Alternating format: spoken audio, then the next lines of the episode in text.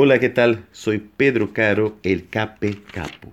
Y en el Salmo 52, que es el salmo que vamos a reflexionar hoy, el rey David escribe y hace una reflexión en comparación a dos tipos de personas. La primera persona es el malvado. El versículo 2 y 3 dicen lo siguiente, tu lengua como navaja afilada trama destrucción y practica el engaño. Más que el bien, amas la maldad más que la verdad, amas la mentira. Qué horrible es conocer gente así que ama la mentira y que solo le gusta hacer maldad. Sin embargo, el rey David dice lo siguiente en versículo 8. Pero yo soy como un olivo verde que florece en la casa de Dios.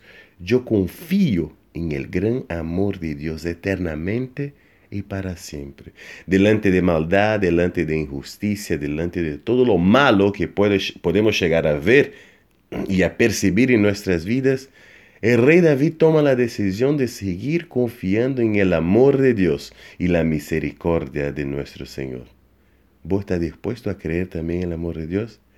Qué lindo es tener la seguridad que Dios nos ama y no nos abandona jamás tanto que envió a su Hijo amado Jesucristo para que podamos ser salvos del pecado a través de Él.